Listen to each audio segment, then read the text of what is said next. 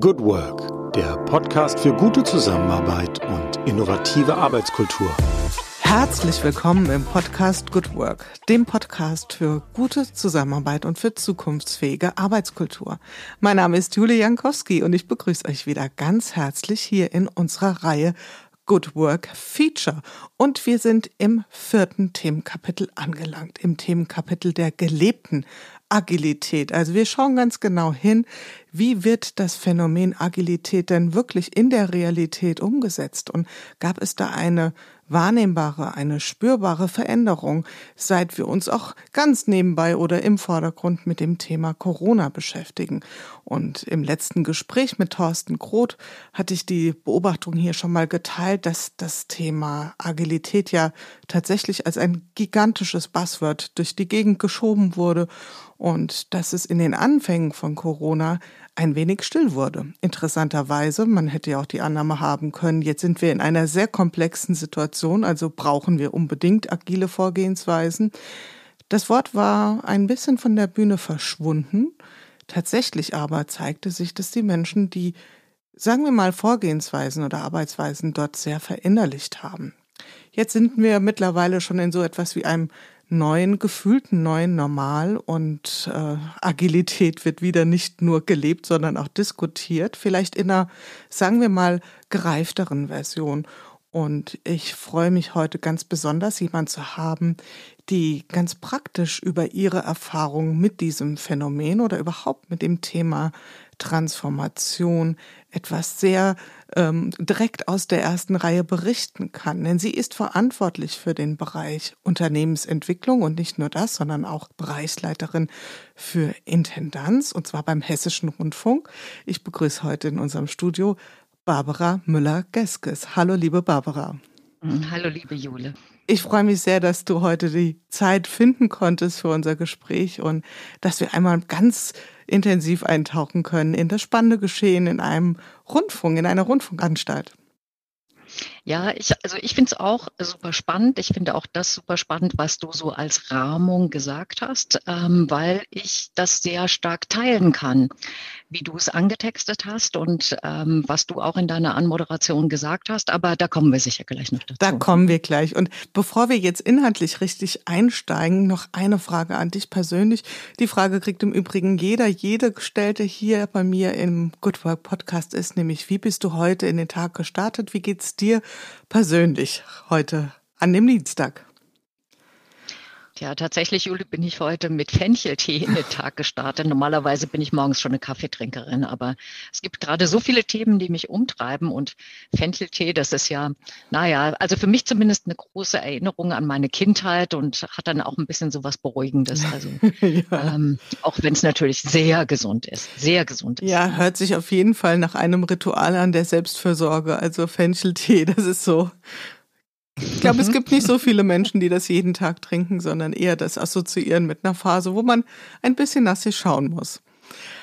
Genau. Mhm. mhm. Und da sind wir ja dann doch schon mitten in dem inhaltlichen Thema. Ich hatte es eingangs in der Anmoderation gesagt, du bist äh, verantwortlich für das Thema Unternehmensentwicklung. In anderen Unternehmen würde man vielleicht von Organisationsentwicklung sprechen. Ich nehme an, das sind synonym verwendete Begriffe oder wie schaut ihr drauf auf so das Thema? Mhm.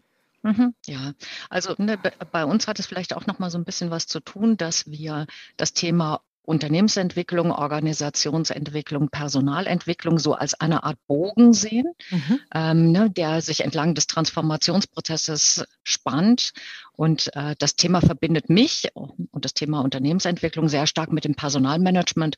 Wir betrachten das schon als eine große gemeinschaftliche Aufgabe. Mhm. Das heißt, ihr arbeitet da auch in einem äh, kann man sagen, in einem Schulterschluss zusammen an den Themen, die verändert werden müssten oder definitiv genau. also eher so eine auch gedacht in, in im Sinne eines der vielen Netzwerke die wir versuchen zu spannen ist das sicherlich ein ganz starkes und sehr intensiv bespieltes Netzwerk mhm. okay ja, und ich meine, vernetztes Arbeiten, vernetztes Denken ist ein ganz, ganz wichtiger Faktor, wenn wir über Agilität reden.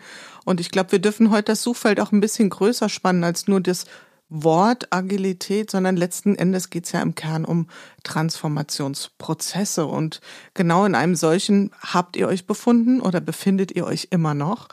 Und im Vorfeld, äh, das können wir vielleicht hier auch schon mal teilen, haben wir uns ja Gedanken gemacht, wie, wie ziehen wir unser Gespräch heute auf und bei mir kam dann so diese Idee auf zu sagen, es ist ja ein bisschen wie eine Heldenreise.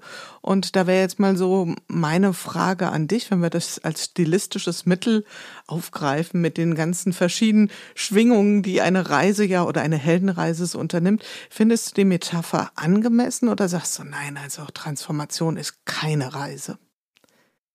Doch, also interessanterweise nennen wir oder bezeichnen wir unseren Transformationsprozess ja als Lernreise. Also wir begreifen es tatsächlich als einen gemeinschaftlichen Weg mhm. von allen Menschen in der Organisation, ähm, die Metapher der Heldenreise finde ich auch ganz passend. Ne? Mhm. Also weil, ne, womit verbinden wir es mit Odysseus, ne, der irgendwann sich auf eine große Reise begeben hat, ganz vielen Abenteuern begegnet ist und ganz viele Abenteuer bestehen musste, um dann irgendwie tatsächlich irgendwie als, als gereifter Mensch ähm, wieder nach Hause zurückzukehren. Also das finde ich als Bild doch auch für eine Organisation in einem Transformationsprozess befindet, finde ich das schon ganz passend auch. Ne? Und es gibt ja durchaus da auch kritische Stimmen, die sagen, nein, Organisationsentwicklung und Transformationsprozesse sind keine Reise. Das wollen wir vielleicht hier mhm. an der mhm. Stelle nicht vertiefen. Wir lassen uns mal ein auf diese Metapher. Ja? Und wenn wir das äh, stilistische Mittel mal aufgreifen, der Heldenreise, dann hat die ja einen ganz typischen Verlauf. Ja, die beginnt ja immer mit der Aufgabe, also mit der Herausforderung. Äh, Unsere Kinder würden heute mhm. wahrscheinlich von, mit der Challenge, äh, würden die das formulieren.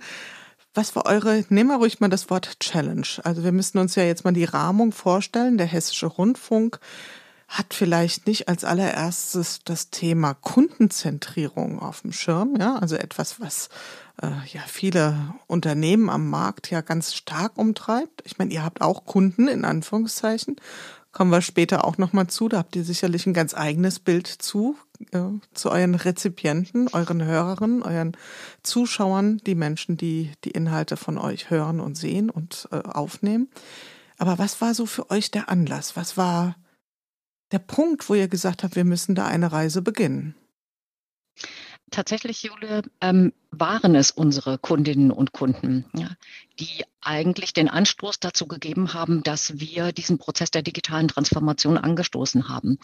Ähm, natürlich ist es nochmal ein anderer, ne, also ist es nochmal ein anderer Fokus, den wir dabei haben als äh, Unternehmen draußen in der Wirtschaftswelt.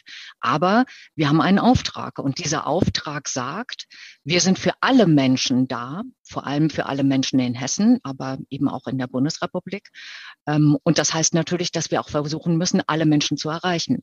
Und wenn unsere Kundinnen und Kunden draußen ähm, ihr Nutzungsverhalten verändern, und das tun sie ja, dann ist es unser Auftrag, dass wir sie weiterhin erreichen müssen und deswegen uns mit ihnen weiter bewegen müssen. Und natürlich haben wir ja irgendwann ganz verstärkt festgestellt, dass ähm, unsere Nutzerinnen und Nutzer nicht mehr in den klassischen Medien ihre Information, ihre Bildung, ihre Unterhaltung suchen, sondern verstärkt draußen in der digitalen Welt, auf neuen Plattformen, auf neuen Ausspielwegen. Und selbstverständlich ist deswegen auch unser Auftrag, dass wir dort hm, äh, sein müssen, damit wir weiterhin für sie relevant sein bleiben. Und das finde ich eine total schöne äh, Beobachtung gerade oder finde ich sehr schön, das so zu beobachten in der Sprache, die du verwendest, indem du sagst, die nutzen Angebote draußen. Ja, also für euch war das mhm. ja gefühlt tatsächlich erstmal außerhalb eurer Welt, ja, außerhalb eurer mhm, öffentlich-rechtlichen genau. Welt, die digitale Welt. Und jetzt sind wir mal ehrlich, seid ihr damit einfach durch die Tür gekommen mit dieser Erkenntnis, wir müssen uns nach dem richten, was unsere Zuhörerinnen, unsere Zuhörer, unsere Zuschauer, Zuschauerinnen wollen. Das war doch sicherlich ein Prozess, da in eine Einsicht zu erlangen im Unternehmen, äh, dass da eine Veränderung stattfinden muss. Klar, also ich denke, das ist ein, also das ist ein langer und langsamer Prozess, der schon vor viel längerer Zeit angefangen hatte. Ähm, und dieses, äh, diese Kundenzentrierung ist ja die größte Herausforderung in der digitalen Transformation. Ich glaube, nicht nur für uns, sondern für alle Unternehmen, weil das noch tatsächlich eine Umkehr der Perspektive und der Blickwinkel mit sich bringt, die es früher eben nicht gab. Ne? Also früher haben wir äh, Inside-Out gearbeitet. Ne? Also bei uns kann man es noch vielleicht am besten irgendwie auch an den Begrifflichkeiten festmachen. Wir waren ein Sender. Mhm. Ne? Also wir haben Dinge gesendet. Ne? Und dieses Outside In, also zuerst auf das gucken, zu gucken, was den größten Kundennutzen schafft und daraus abzuleiten, was es für uns als Organisation bedeutet, das ist tatsächlich eine Umkehr der Betrachtungsweise, die eine lange Zeit braucht. Für jeden Einzelnen, aber schon gar für ganze Organisationen. Mhm. Und ich gucke jetzt gerade mal so in Richtung eurer Kollegen aus der Redaktion, die ja bestimmt auch mit einem ganz mhm. anderen Berufsverständnis oder auch, sagen wir mal, mit einem anderen Berufsethos an den Start gegangen sind, sondern eher so nach dem Motto, wir haben eine bestimmte Botschaft, die wir auch von uns aus äh, nach außen senden, wie du schon richtig sagst, müssen oder auch wollen. Und äh, wenn mhm. wir jetzt unseren Menschen, die uns zuhören, zuschauen, äh, nach dem Mund reden, ja, wo ist dann noch der Punkt des kritischen, unabhängigen Journalismus? Das ist ja ein schmaler Grad.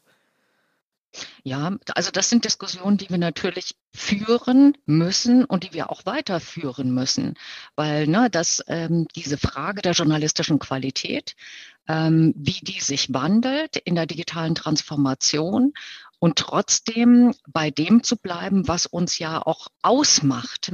Ne? Also die, ähm, die Frage von Qualität unserer Produkte, der Unabhängigkeit unserer Produkte der Frage, wie wir auch ähm, heute in einer Gesellschaft, die immer weiter auseinanderstrebt, äh, die immer mehr auch viele Menschen als gespalten empfinden, dass wir tatsächlich auch die Aufgabe haben, diese Filterblasen nicht zu verstärken, sondern die Menschen in Dialogen zu verbinden. Ich glaube, das ist einfach eine Übersetzung dieses journalistischen Auftrags in eine neue digitale Welt. Und ich glaube, da sind wir noch viel mehr und viel wichtiger ähm, als es jemals früher der Fall gewesen ist. Also in dem Sinne glaube ich schon, dass wir diese Relevanz auch weiterhin für uns behalten. Und ich glaube, damit können sich auch viele Journalistinnen und Journalisten sehr, sehr, sehr, sehr gut mhm. anfreunden. Mhm.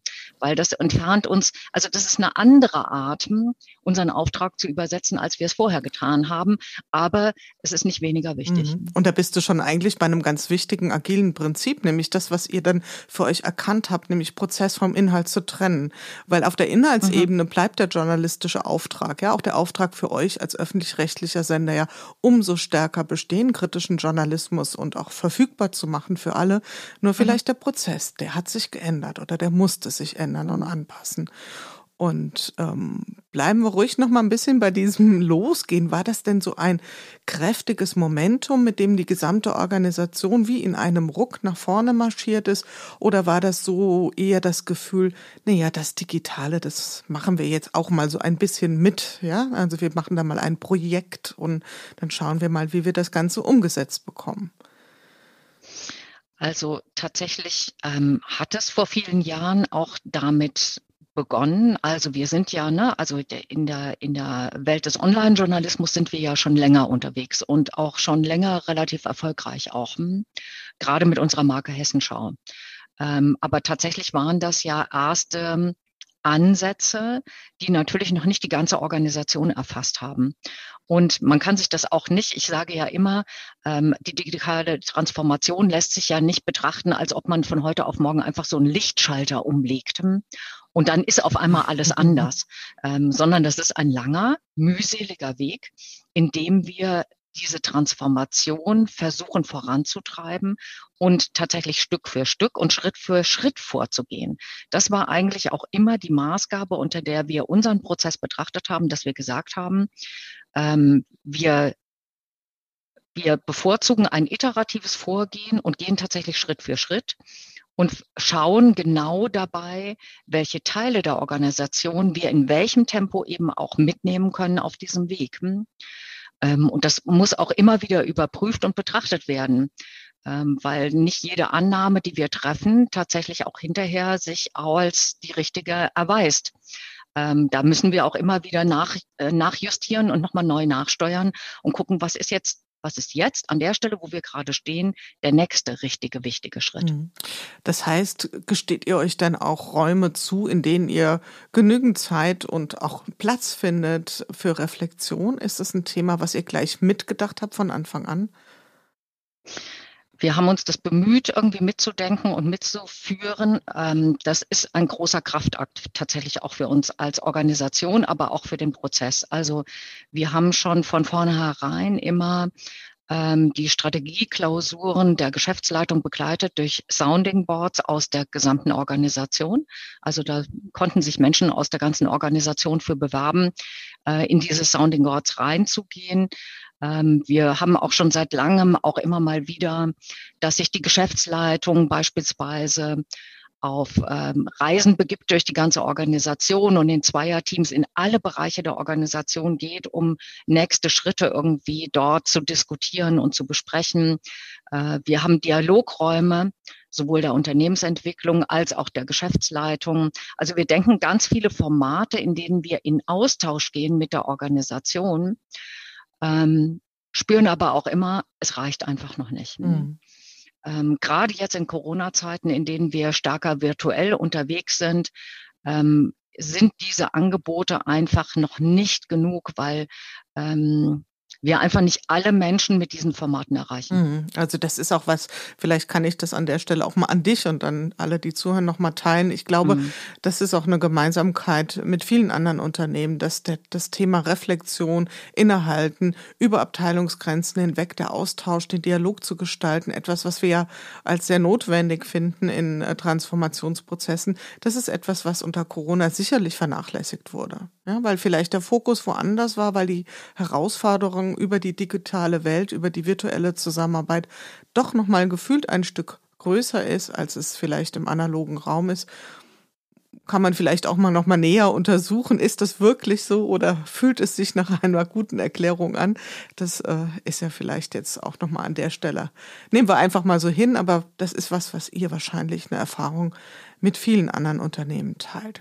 Also das heißt, ihr seid auch gestartet mit einem, wie du sagst, iterativen Vorgehen, nicht mit, wir nehmen gleich mal die ganze äh, Organisation in Sippenhaft und alles wird auf links gedreht, sondern habt schon ein bisschen klug auch hingeschaut. Was sind vielleicht auch diejenigen, die Einheiten, die Bereiche, die sich dem Wandel besonders aufgeschlossen zeigen? Oder was war so euer Suchfeld? Wie habt ihr euch gesteuert? Also ähm, ich bin ja Systemikerin und ich bin auch überzeugt ähm, von den Ansätzen der systemischen Strategieentwicklung. Also was für mich ganz wesentlich ist, ist, dass äh, Strategiearbeit erstmal Aufgabe der Geschäftsleitung ist. Und natürlich betrachten wir das als gemeinschaftlichen Prozess der ganzen Organisation.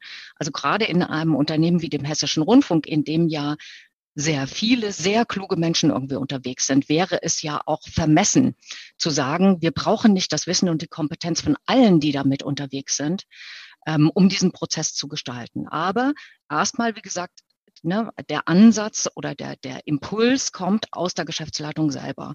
Und für uns war der maßgebliche Gedanke, dort anzufangen, wo unser USP, unser Kern als hessischer Rundfunk liegt, also beim Thema Hessen.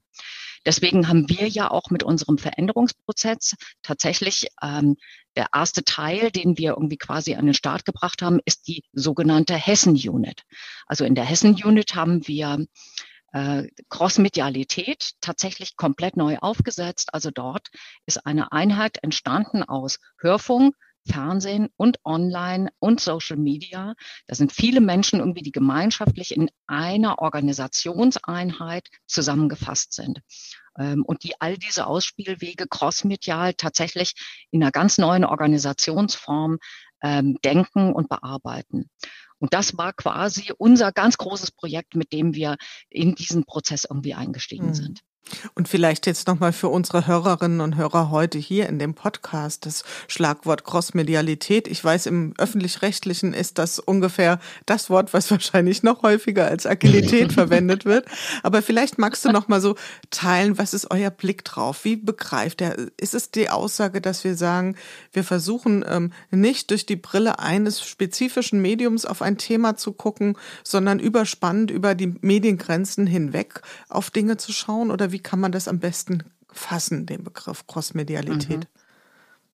Na, das ist vielleicht so ein bisschen, können wir da anknüpfen irgendwie an dem, wo wir, ähm, wo wir vorhin gewesen sind bei diesem Gedanken irgendwie, wenn wir irgendwie von der Kundenzentrierung ausgehen. Na, bei der Crossmedialität ist es die Themenzentrierung, die im Mittelpunkt steht. Also das Thema leitet und das Thema ist das, was im Fokus und am Anfang steht. Und dann überlegt man, auf welchen Ausspielwegen oder auf welchen Plattformen können wir dieses, genau dieses Thema in welchem Format oder in welcher, welcher Verpackung oder Bearbeitung bestmöglich ausspielen. Mhm. Ne? Also der Ansatz ist immer das Thema und nicht wie früher, dass man gedacht hat, okay, wir sind im Hörfunk mhm. Hm, oder wir sind im Fernsehen oder wir sind auf unserer Website und was machen wir jetzt da, sondern das Thema leitet. Mhm. Also nicht durch die Formatbrille auf ein Thema geschaut, sondern nach Themen gesteuert und dann gucken, was sind die besten genau. Ausspielwege und wie können die sich vielleicht auch gegenseitig befruchten und miteinander mhm. spielen. Ja, was würdest mhm. du denn sagen? Wann sind so die ersten Transformationsschritte gestartet zum Thema digitale Transformation? Kannst du das noch zeitlich ungefähr verorten? Du bist ja auch schon, darf man sagen, eine lange, lange Zeit beim Hessischen Rundfunk. Also bringst du auch enorme Erfahrungen mit. Ja. Also ich würde schon denken, dass die ersten Schritte sicherlich so vor ja, auf jeden Fall zehn Jahren sicherlich die ersten großen Schritte gegangen worden sind. Wirklich an, an, wirklich an enormer Fahrt zugenommen hat unser Prozess der digitalen Transformation innerhalb der letzten drei Jahre. Mhm. Und hm, da sind wir allerdings, da haben wir tatsächlich ähm, viele Schritte unternommen seitdem ähm, um tatsächlich unsere Organisation und ähm, unsere Produkte tatsächlich komplett neu aufzustellen. Da, da haben wir große Sprünge gemacht. Wobei ich auch immer sagen würde, Jule, das ist auch, finde ich, einen ganz interessanten Aspekt. Es wird immer so sein, dass es äh, Menschen in der Organisation gibt, die sagen, das ist alles viel zu schnell. Und es wird Menschen geben, die sagen, das ist viel zu langsam. Ja. Also das Thema der passenden Geschwindigkeit ist eins der interessantesten für mich. Ne? Also der richtige Zeitpunkt und die richtige Geschwindigkeit ist eins der interessantesten Themen in der digitalen Transformation. Absolut, das kann ich mir sehr, sehr gut vorstellen. Ja, also da diese verschiedenen Tempi zu managen, ja, zu balancieren, zu mhm. moderieren, ist sicherlich eine Herausforderung.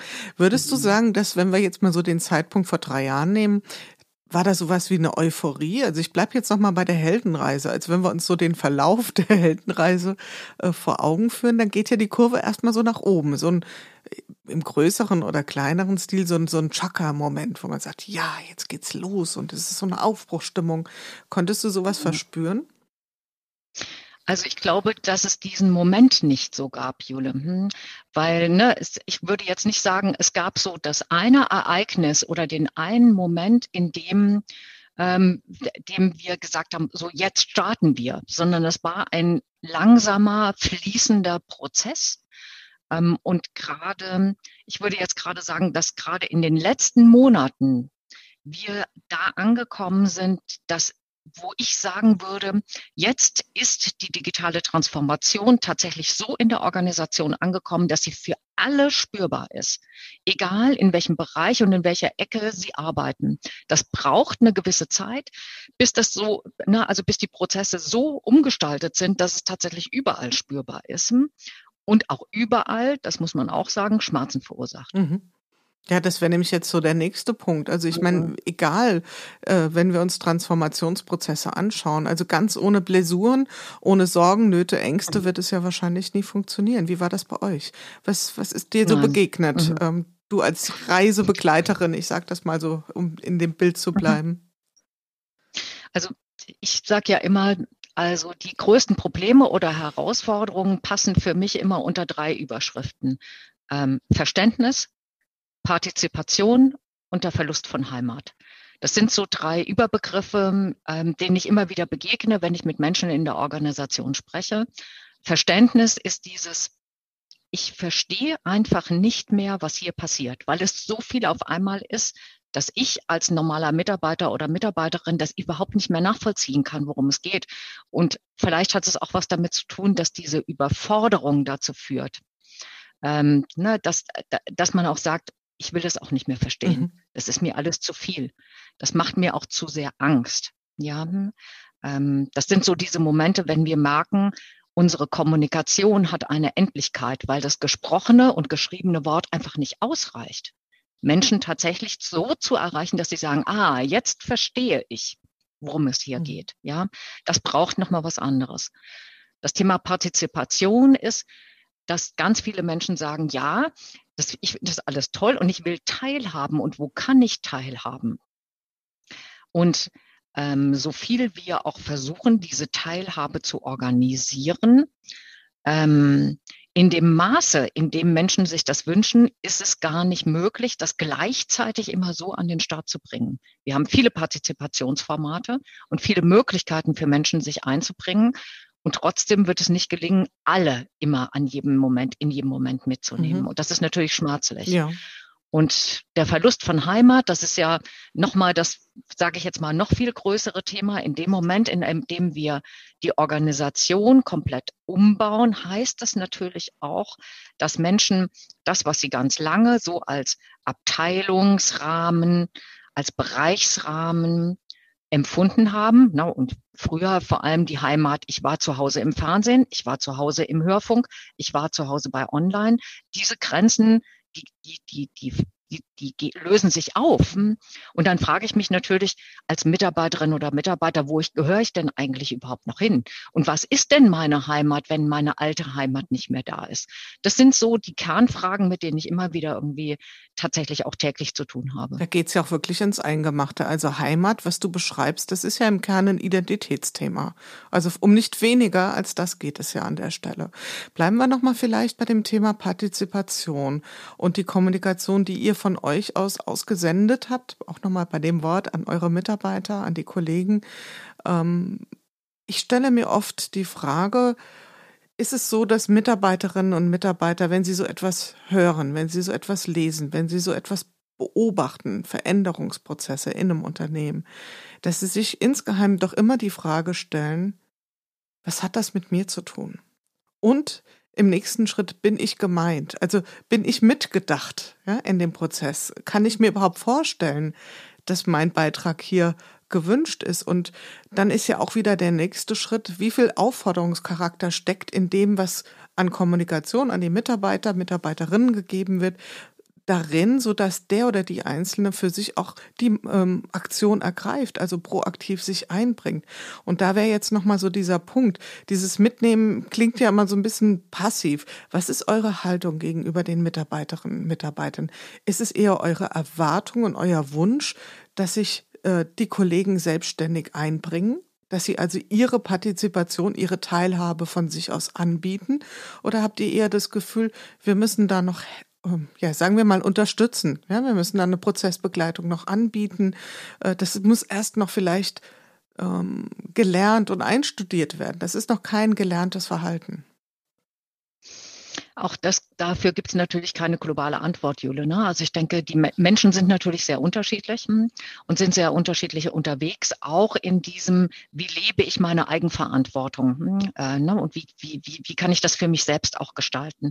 Also wir versuchen natürlich Formate anzubieten, die es möglich machen, äh, äh, Partizipation zu leben. Also beispielsweise, um ein Beispiel zu nennen, greifbares Beispiel zu nennen, ähm, wir haben Projektgruppen nicht mehr besetzt wie früher.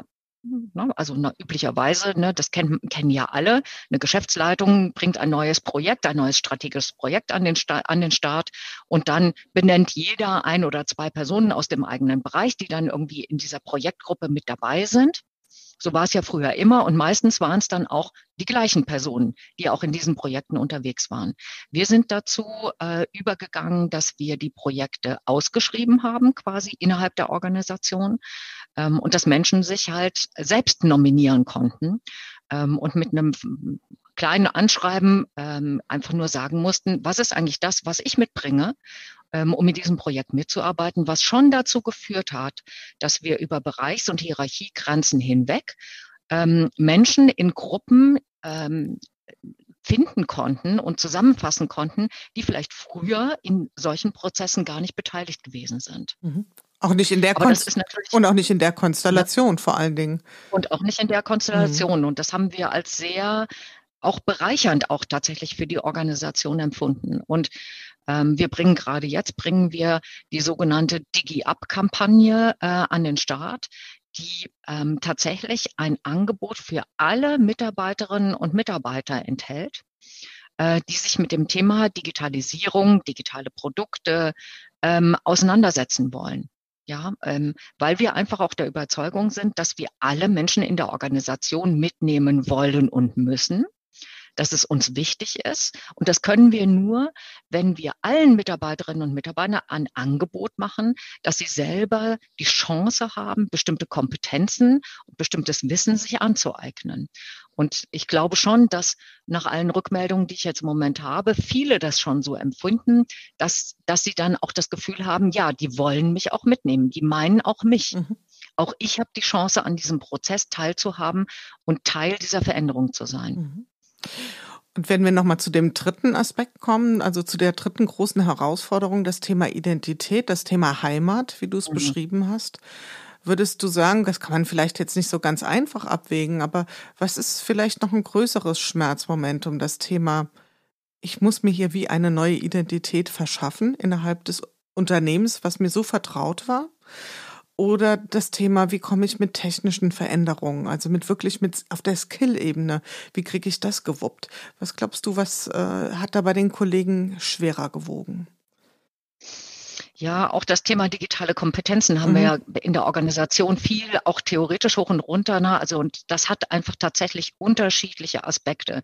Es hat sicherlich diese Skill-Ebene, ne, die du eben angesprochen hast. Und das halte ich immer noch irgendwie für das Thema, was am beherrschbarsten ist, weil ich glaube, dass ganz viele Leute das erlernen können. Vielleicht nicht mehr so wie die, die äh, wie die Digital Natives, das vielleicht nicht, aber doch, ne, das ist ein Wissen, das man erlernen kann. ja. Was, glaube ich, die größere Herausforderung ist, ist ist das, was wir so als digitales Mindset oder agiles Mindset irgendwie beschreiben. Also diese Fähigkeit, von dem zu abstrahieren, womit man gerade unterwegs ist und mehr so ähm, im Großen und Ganzen zu denken, über Grenzen hinaus zu denken, sich zu öffnen. Das ist natürlich eine große Herausforderung. Ähm, auch wenn ich gerade sehr lange in einem bestimmten Bereich gearbeitet habe. Und eine wirkliche Antwort für die, die ihre Heimat verlieren, ich gestehe, die muss erst noch entstehen. Ich weiß da, ich weiß da keine Antwort darauf. Ja, ist, ist der hessische Rundfunk an sich? Ist das nicht die Heimat von allen? Äh, ist ja so eine Frage, die im mhm. Raum steht. Ich persönlich glaube, das ist zu groß. Mhm als dass es mir ein Gefühl von Heimat gibt, dass es allen ein Gefühl von Heimat geben kann. Aber was es dann sein kann, das muss tatsächlich erst noch entstehen. Und äh, da sind wir auch als Organisation noch suchend unterwegs. Mhm. Ja, und das ist ja auch eine ganz ehrliche und nüchterne Betrachtung dessen, was ja ganz viele Unternehmen durchmachen. Und eine spannende Frage auch, da sind wir ja schon fast, also wirklich bei ganz grundsätzlichen Fragen auch. Ähm, mhm. heutzutage wird sehr viel diskutiert, ähm, der, der Purpose eines Unternehmens und damit dran mhm. gekoppelt auch, ja, wie identitätsstiftend ist das denn? Kann ich mich damit verbinden? Ja, ist es das, was meine Beziehung, meine Bindung an ein Unternehmen macht? Oder ist das, wie du sagst, vielleicht, um das als Heimat zu begreifen, ist da die Klammer zu groß? Braucht es etwas Engeres, etwas ja, fast familiäreres, ja, wo ich, wo ich das Gefühl, da sehe ich mich noch in dem Bild. Das ist ja auch eine, mhm. eine Entwicklung. Ähm, wir haben in der letzten äh, Folge viel über das Thema Mindset auch gesprochen. Es gibt da ja auch äh, hinreichend Diskussionen zu. Ich persönlich fremdel immer so ein bisschen mit dem Begriff, vor allen Dingen dann, ähm, wenn es darum geht, ähm, man möge den Menschen erstmal das richtige Mindset angedeihen lassen, weil das wird ja auch schnell ein bisschen übergriffig. denn äh, nur um das nochmal hier gut festzuhalten, wir wollen ja die Menschen nicht erziehen. Es geht ja nur darum, das vielleicht zur Diskussion zu stellen oder den Dialog dazu zu eröffnen. Wie war das in eurem Unternehmen, in eurer Organisation? Ähm, Gab es dazu viel Diskussion oder ist das was, was eher implizit im Veränderungsprozess mitläuft? Also ich glaube, diese Begrifflichkeit des Mindsets, also da sprechen wir jetzt vielleicht drüber äh, und vielleicht sprechen wir auch nochmal äh, im Personalmanagement darüber oder vielleicht auch in bestimmten Teilen der Geschäftsleitung. Aber das ist jetzt keine Begrifflichkeit, die wir so offensiv in der Organisation verwenden. Meine Übersetzung ähm, würde immer heißen, es geht um eine Offenheit. Es geht um eine Offenheit gegenüber Neuem, gegenüber anderen Haltungen und Perspektiven, eine Offenheit gegenüber anderen Menschen, die in anderen Zusammenhängen unterwegs sind. Ähm, und das hat, glaube ich, hm, also da bin ich ganz bei dir. Also das, ich möchte das um gar kein, also auf gar keinen Fall als einen Erziehungsprozess um Gottes Willen irgendwie begriffen wissen. Ähm, das fände ich von der Haltung her, fände ich das total falsch. Und das wäre ja genau, sage ich jetzt mal, kontraproduktiv oder meint, würde genau das Gegenteil von dem implizieren, was wir eigentlich meinen. Ganz genau. Ja. Und manchmal, wenn du mhm. ehrlich bist, also wenn wir uns so in der agilen Szene umgucken und ich hoffe, ich werde jetzt nicht wieder mental verhauen, aber manchmal beschleicht mich so das Gefühl, als ging es darum, das richtige Mindset doch zu trainieren. Und ähm, ja, da hätte ich aber mindestens mal ein Fragezeichen. Ja, und diskutieren mhm. können wir es natürlich. Und ich finde das äh, sehr schön, dass du auch unser schönes Wort Haltung da in den äh, Zusammenhang stellst und sagst, es geht im Grunde ja um zunächst mal sowas wie eine Offenheit wenn sie sogar sowas ist wie eine Neugier, das ist ja nochmal die aktivere Form von Offenheit, dann sind wir ganz glücklich. Aber zumindestens mal eine Offenheit gegenüber dem, was vielleicht ein bisschen weiter weg ist von meiner persönlichen Arbeitsrealität, mhm. so far. Also ändern wird es mhm. sicher. Mhm. Wir gehen ähm, weiter in unserer Heldenreise. Also du hast die drei äh, das Tal der Tränen ein bisschen beschrieben über das Thema Heimatverlust, ja, über das Thema Partizipation oder auch Nicht-Partizipation. Und ähm, was hat vielleicht auch in eurer Veränderungsreise die Kurve wieder so ein bisschen nach oben gebracht oder bringt sie auch heute wieder? Was, was sind Uplifting, um mal ein englische Vokabel reinzubringen, etwas, äh, etwas ja, die Stimmung aufhellenderes äh, Momentum, was ihr einbringen könnt? Was sind Erfolgserlebnisse oder was hilft euch in der Organisation äh, voranzuschreiten? Also, was für mich Erfolgserlebnisse sind, ist vor allem auch mal, ähm, dass ich drauf gucken möchte, irgendwie Jule, was, was auch tatsächlich für unsere Kundinnen und Kunden draußen irgendwie sichtbar ist hm, und wahrnehmbar ist. Und ähm, da freue ich mich, wenn wir neue Produkte an den Start bringen, sichtbare neue Produkte an den Start bringen. Also ich sage beispielsweise mal, wir haben ein ganz neues TikTok-Format irgendwie auf den Markt gebracht, das heißt Your Money. Mhm. Äh, das halt gerade für eine Zielgruppe, die wir mit öffentlich-rechtlichen Medien normalerweise gar nicht so erreichen, nämlich junge Menschen, die eben überwiegend auf TikTok unterwegs sind, ähm, das Thema Geld und Wirtschaft in einer sehr greifbaren Art und Weise irgendwie transportiert. Oder, ne, also wir haben auch ähm, für die ARD-Mediathek äh, eine ganz tolle Dokumentationsreise über Hip-Hop in Deutschland irgendwie an den Start gebracht. Das sind alles neue Formate, die so vor Jahr und Tag nicht gar nicht denkbar gewesen wären und die für mich sichtbar machen, jawohl, da funktioniert etwas da funktioniert etwas. Da ist das, was wir tatsächlich verändert haben und verändern wollen in der Organisation, trägt Früchte. Und noch viel mehr freut es mich, wenn ich das Gefühl habe, ähm, wenn ich Menschen in der Organisation begegne, die diesen Prozess ähm, zu ihrem eigenen machen und es tatsächlich irgendwie auch als eine eigene Entwicklungsreise irgendwie begreifen. Und ähm, das freut mich einfach, wenn das gelingt. Bei allen Widerständen, bei allen Ängsten, die sicherlich immer noch einfach auch vorherrschend mhm. sind. Also wir stecken halt einfach auch, wir stecken wirklich mittendrin und an einem ganz kritischen und erfolgskritischen Wendepunkt, ähm, und da sind die Schmerzen einfach groß. Mhm. Die sind einfach riesig groß. Habt ihr so etwas wie ein Zielbild äh, skizziert? Und äh, wenn ja, wie seid ihr da vorgegangen? Also gibt es sowas wie so den Nordstern, ja, wo also die Organisation hinschaut und sagt, wenn wir dort sind, weil äh, nochmal zum Begriff Transformation als sich ist ja ein Prozess und das kann ja nicht unser Ziel sein. Also unser Ziel kann ja nicht sein, immer fortwährend zu äh, transformiert zu werden oder zu transformieren, sondern es muss ja sowas wie ein Ziel geben. Ja, also wobei, ne, also eine unserer Maxime, muss ich gleich mal sagen, Jule, lautet tatsächlich, ähm, Veränderung ist unsere einzige Konstante, mhm. weil wir wirklich davon überzeugt sind, dass diese Veränderung, in der wir uns befinden, tatsächlich nicht mehr aufhören wird. Weil ähm, wenn wir mal über auf das gucken, was wir produzieren, was unsere Kundinnen und Kunden da draußen machen. Wir wissen ja gar nicht, was im nächsten Jahr oder im übernächsten Jahr als neue Plattform, als neues digitales Angebot da draußen auf dem Markt entsteht, ähm, was auf einmal ein Millionen, Millionen von Menschen irgendwie anlockt. ähm, und wo wir vielleicht dann auch unterwegs sein müssen, ähm, um tatsächlich mit unseren Angeboten einfach auch weiterhin alle zu erreichen. Also das ist schon, wir sehen das schon als Dauerprozess, aber wir haben ein Zielbild und das Zielbild sagt, wir wandeln uns von einem linearen Sender hin zu einem modernen digitalen Medienunternehmen. Mhm. Ähm, und wir haben auch tatsächlich irgendwie eine Vision dabei und die sagt, wir verbinden Hessen in seiner Vielfalt. Mhm. Ähm, und das ist tatsächlich eine sehr stark mit unserem Auftrag verbundene Vision natürlich auch, weil es für uns tatsächlich darum geht, alle Menschen in Hessen, egal äh, welcher Altersgruppierung, egal ähm, äh, mit was sie beschäftigt sind, was sie denken, was sie tun, zu versuchen, den Dialog zwischen diesen Menschen tatsächlich irgendwie aufrechtzuerhalten. Mhm. Und spiegelt sich dieses Bild, was ihr entwickelt, auch äh, darin wieder, wie ihr Mitarbeiterin, jetzt jüngere Mitarbeiter, Mitarbeiterin rekrutiert? Also habt ihr da auch schon ein anderes Bild, dass ihr sagt, da müssen wir das ja auch, dem müssen wir irgendwie Rechnung tragen. Ja, wir haben da jetzt ein sehr breites Bild, wie wir uns aufstellen. Vielleicht nicht nur die klassischen Karrierepfade, sondern schauen da auch ein bisschen diverser drauf. Mhm.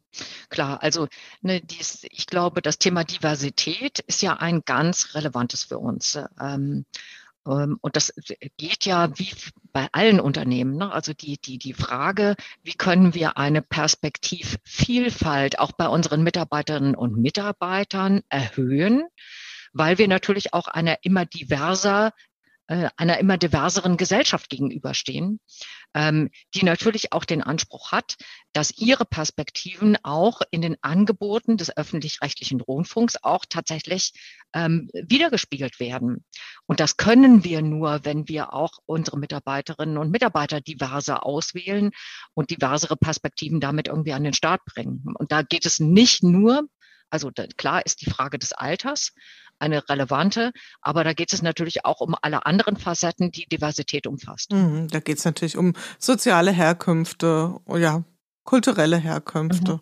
und so weiter und so fort. Das ganze genau. Spektrum. Genau. Ich finde das ganz spannend, weil natürlich, wie du es schon beschrieben hast, wir wollen Hessen in seiner Vielfalt ähm, zeigen. Da zeigt sich ja das ganze Kaleidoskop zwischen Vielfalt, Perspektivenvielfalt einerseits, aber dann doch auch ganz klar die Heimatperspektive. Ja, das irgendwo auch eine Konstante, eine Erdung, die da drin ist. Und das dürft ihr ja irgendwie auch in eurem Unternehmensprozess in Einklang bringen. Also spannende, spannende äh, Herausforderung. Du hast es schon ein bisschen touchiert, aber trotzdem nochmal, wo würdest du euch jetzt sehen? Seid ihr schon, äh, ist der Siegfried schon im Ziel angekommen? Also ist er schon da, wo er hin muss? Oder ist der Held noch unterwegs bei euch, wenn wir das mal, die Metapher nochmal aufgreifen? Oh, er ist definitiv unterwegs. Wir sind noch lange irgendwie, also wir sind noch weit davon entfernt, dass wir mhm. jetzt, na, wie gesagt, also ich, wir haben nicht diese Vorstellung, es gibt irgendwie ein Ziel und wir kommen an diesem Ziel an. Na, das habe ich, glaube ich, schon deutlich mhm. gemacht. Aber ähm, wo stecken wir denn eigentlich na, eben auf dieser digitalen Transformationsreise? Das ist echt eine gute Frage. Und da würde Jule, glaube ich, jeder und jede in der Organisation, die du dazu befragst, würde eine andere Prozentzahl abgeben. Ja, ähm, würde sagen, 50 Prozent, 60 Prozent, 20 Prozent, 80 Prozent, da wird man alles hören.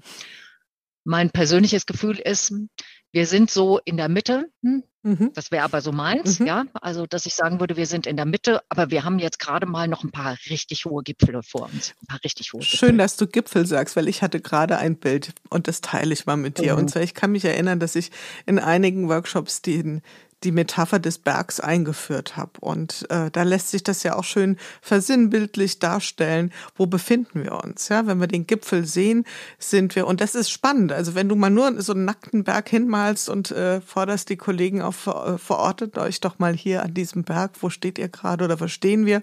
Und das ist ganz interessant. Der eine malt eine Seilbahn und sagt, ich warte auf die nächste Gondel. Der nächste sagt, ja, auf der Mitte, aber hier in der Jausenstation. Der nächste sagt, im Nebel und ich sehe nicht mal mehr den, den Gipfel. Was würdest du für ein Bild für dich wählen? Also ich würde sagen in der Mitte des Aufstiegs. Mhm. In der Mitte des Aufstiegs. Aber wie gesagt, ne, also der, der, der richtige Rest bis zur Spitze, und das wissen wir ja, das ist ja oft der anstrengendste, ne, mhm. das letzte Stück bis zum hin zum Gipfel. Also das haben wir definitiv noch vor uns. Mhm. Definitiv noch vor uns. Mhm. Gut, also eine realistische Einschätzung. Und ich glaube, das ist ja auch ein ganz wesentlicher Punkt für eine ehrliche, aufrichtige Kommunikation, auch eine Transparenz darüber zu sagen, Leute, ich weiß es nicht. Ne? Also ich habe ein, ein, eine Wahrnehmung, dass wir etwa dastehen ähm, und eure Wahrnehmung mag eine andere sein. Das ist ja auch ein mhm. wichtiger mhm. Punkt. Ja, und äh, weißt du, ich denke, Jule, das ist eine der größten Herausforderungen auch. Ähm, es gibt natürlich viele Menschen in der Organisation, die von der Geschäftsleitung Antworten haben wollen. Ähm, und die Herausforderung, dass wir diese Antworten nicht mehr in dem Maße geben können, wie das vielleicht in früheren Jahrzehnten der Fall gewesen ist. Auch das gehört mit zu den ganz großen Herausforderungen ähm, und den Zumutungen für unsere Mitarbeiterinnen und Mitarbeiter, weil ich verstehe das, ähm, dass man gerne mehr Klarheit haben möchte. Mhm. Nur diese Klarheit gibt es halt nicht mehr. Wo soll sie herkommen? Ja? Wo sollte mhm. sie herkommen? Es wäre, glaube ich, an der mhm. Stelle einfach auch unredlich, etwas zu versprechen, was ein äh, Erfüllungsgrad hat von vielleicht unter fünf Prozent. Ja, es wäre genau. eine Scheinsicherheit, die man vermitteln würde. Ich denke ja immer, ne, und das äh, Bild kennst du ja, glaube ich, auch, Jule, ne, der, also dass, dass wir oft dieses Bild verwenden, die Landkarte im Gehenzeichen. Mhm, mhm, und ich glaube, das passt einfach auch zu der Situation, in der wir uns befinden, also in diesem komplexen Umfeld mit all diesen Unsicherheiten und den Fragestellungen. Es geht tatsächlich darum, die Landkarte im Gehen zu zeichnen. Aber das ist, das ist schon, das ist schon schwierig. Das ist auch. nicht trivial. Ja, und in jeder schönen Geschichte oder bleiben wir vielleicht mal bei den Sagen und bei den Märchen gibt es ja sowas wie ein, eine Moral von der Geschichte, auch wenn die Geschichte noch nicht zu Ende geschrieben ist. Aber Lernerfahrung hast du ja bestimmt schon einige eingesammelt. Was wäre so ein, zwei, vielleicht auch drei kurze Lernerfahrungen, die du hier auf dieser eher globalen äh, Ebene mit uns teilen würdest. Mhm. Also auch da, ich packe es ja immer gerne mal unter so Überschriften oder in mhm. Schlagworte. Also ich glaube, das Miteinander ist mir ganz besonders wichtig. Ähm, na, ne, also dass ich wirklich davon überzeugt bin, dass die digitale Transformation äh, das Wissen und die Kompetenz von allen Mitarbeiterinnen und Mitarbeitern braucht. Ähm, Dialoge sind aus meiner Sicht existenziell für diesen Veränderungsprozess und zwar horizontale und vertikale Dialoge, ähm, weil das mittlere Management halt das größte Bindeglied in diesen ganzen Prozessen ist und dass es darum geht, hm, ähm, ja, also ein, tatsächlich ein Containment zu schaffen für vieles. Also was meine ich damit? Einen Raum und einen Rahmen geben weil je weniger wir die Frage nach dem Was beantworten können, die ja ständig wieder gestellt wird, desto mehr müssen wir versuchen, über das Wie im Dialog zu bleiben. Und ich glaube, das ist für mich, das sind für mich die drei wesentlichen Themen, bei denen ich denke, mhm. da habe ich wirklich Dinge dazugelernt. Mhm. Aber vielleicht greifen wir noch mal ganz kurz ähm, das Thema der Führung auf, weil das ist ja ein zentrales ja. Thema. Ich meine, ja. da verändert sich ja mindestens genauso viel wie auf Mitarbeiterebene. Was ist eure Erfahrung? Wie ist es dort mit ähm, auch ich sag's mal wirklich so auf den Punkt zu, äh, mit dem Thema Verlustängste bestellt. Also wenn wir über eine digitale Transformation reden, dann reden wir ja auch im, im, im, im auch wenn du sagst, es gibt nicht das ausformulierte Ziel, aber letzten Endes doch hin zu einer Struktur, die mutmaßlich mehr Eigenverantwortung in den Teams äh, mit sich bringen wird. Das heißt also, die Führungskraft wird vielleicht auch eine ganz andere Rolle füllen müssen. Wie diskutiert ihr das? Was erlebt ihr da auf der Seite der Führungskräfte?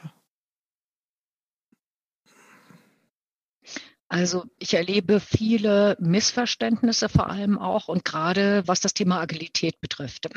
Also ich sage ja immer, Agilität braucht nicht weniger, sondern mehr Führung. Nur anders. Halt nicht mehr hierarchische Führung, ähm, sondern Begleitung von Menschen in der Agilität. Und ähm, Natürlich ähm, glaube ich auch, dass gerade, dass wir gerade unseren Führungskräften enorm viel zumuten in der digitalen Transformation. Weil auf der einen Seite haben sie natürlich ihr Alltagsgeschäft, was ja immer weiterlaufen soll. Und trotzdem müssen sie diesen Veränderungsprozess ganz wesentlich mitgestalten. Und ähm, ich denke oft, der Vertrag, den viele unserer Führungskräfte unterschrieben haben mal, ne, also im Grunde genommen stimmt der ja nicht mehr. Also ähm, vor kurzem hat mal jemand zu mir gesagt, eigentlich müssten wir mit all unseren Führungskräften noch mal einen ganz neuen Vertrag machen, weil eigentlich würde da heute was ganz anderes stehen, als früher da gestanden hat. Ähm, und das ist schwierig für sie. Das ist eine wirklich große Schwierigkeit. Also wir haben uns jetzt gerade entschieden und haben das auch in der Geschäftsleitung verabschiedet, dass wir das Thema Führungsentwicklung komplett auf neue Beine stellen. Und zwar ähm, werden wir ähm, miteinander kombinieren äh, horizontales und vertikales Lernen. Was meint das überhaupt? Also ne, es gibt das schöne Bild irgendwie, also wenn wir mal auf, auf unser Smartphone gucken. Äh, das eine Lernen meint, wir packen mehr Apps drauf, also im Sinne von Wissen und Tools und Methoden. Das andere meint aber das Thema Persönlichkeitsentwicklung. Und das meint tatsächlich irgendwie ein komplett neues System draufladen.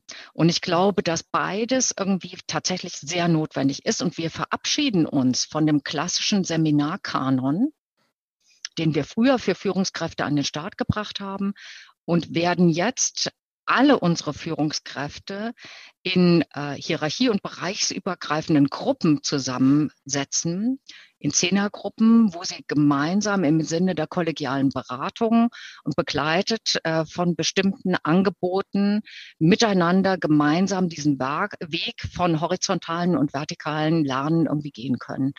Ich glaube, dass das einfach nochmal ein ganz neuer Ansatz ist, der für allen eine neue Chance bietet, sich diesen neuen Herausforderungen, die da sind, nochmal neu zu stellen. Mhm. Und äh, ich greife da nochmal das auf, was du vor paar Minuten gesagt hast, nämlich, dass die Dialogbereitschaft und eine gute Dialogkultur ja ein ganz wesentliches, äh, ein ganz wesentlicher Schlüsselfaktor ist für das Gelingen von Transformation.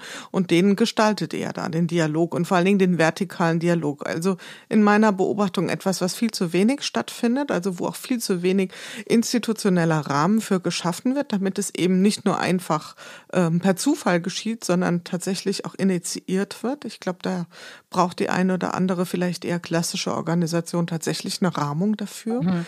Insofern, das äh, finde ich eine tolle Entwicklung und äh, eine tolle Initiative von euch, das auch bewusst so zu steuern und sicherlich eine große Nachfrage würde ich mir zumindest für euch wünschen. Ja, also es ist tatsächlich auch, ne, also auch das haben wir natürlich diskutiert, aber das ist jetzt nicht, also das ist äh, an dieser Stelle tatsächlich irgendwie tatsächlich für alle Führungskräfte gedacht und keine freiwillige, keine freiwillige Frage mhm. ähm, sondern tatsächlich irgendwie halt, das sind Formate, die für alle offen stehen und äh, bei denen wir auch davon ausgehen, dass alle auch ein Interesse daran haben, weil das hat natürlich auch was mit Ressourcen zu tun, die wir an dieser Stelle in den Prozess und auch in die Führungskräfte investieren, weil ich meine, das sind mehrere Stunden in der Woche beziehungsweise im Monat. Und das ist natürlich schon, wenn wir mal auf Kapazitäten gucken, ist das nicht wenig. Aber wenn wir diese Zeit nicht bereit sind, in das Thema Führung zu investieren, dann weiß ich nicht, na, also dann würde ich, glaube ich, auch ähm, nicht genug wertschätzen, welche Bedeutung die Führungskräfte gerade in diesen Veränderungsprozessen tatsächlich haben und welche Last auch auf ihnen lastet. Mhm. Auf jeden Fall. Ja, liebe Barbara, jetzt sind wir einmal schön die Reise, haben wir mal die Tour d'Horizon gemacht durch euren Transformationsprozess. Dafür an der Stelle schon mal ganz herzlichen Dank.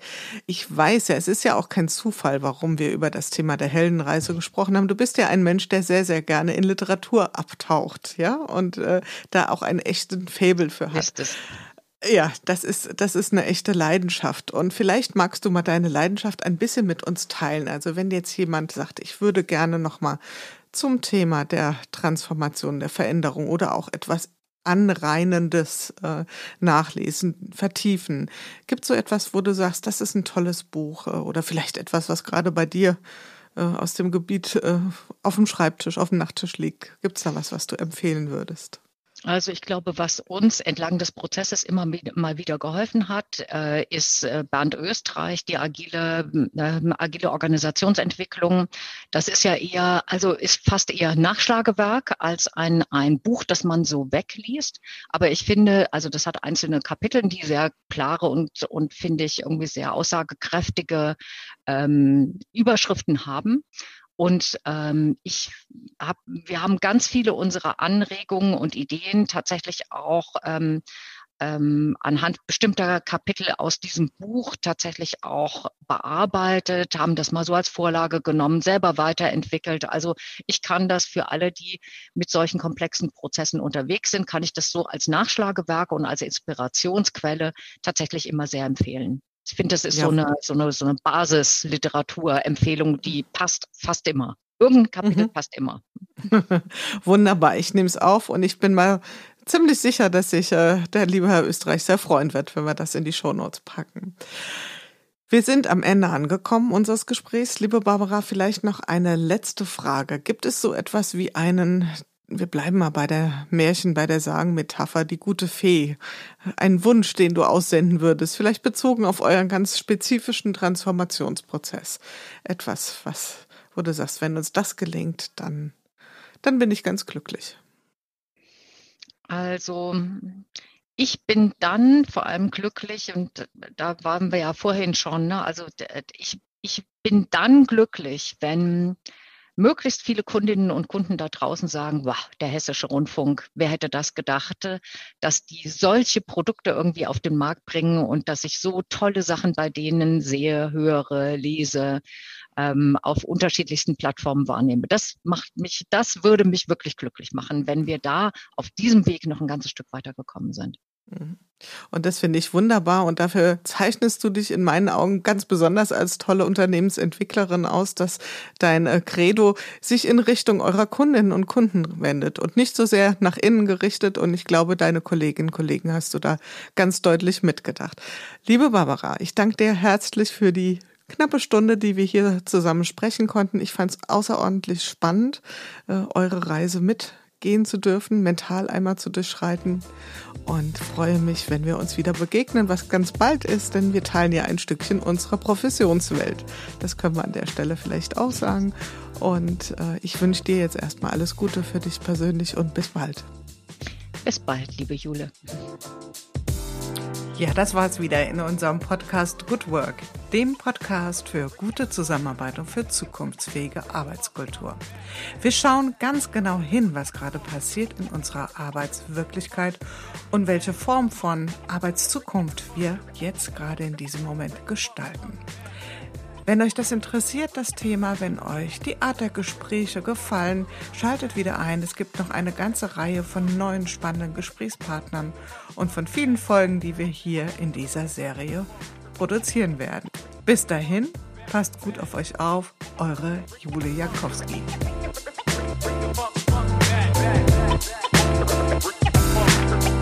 Bring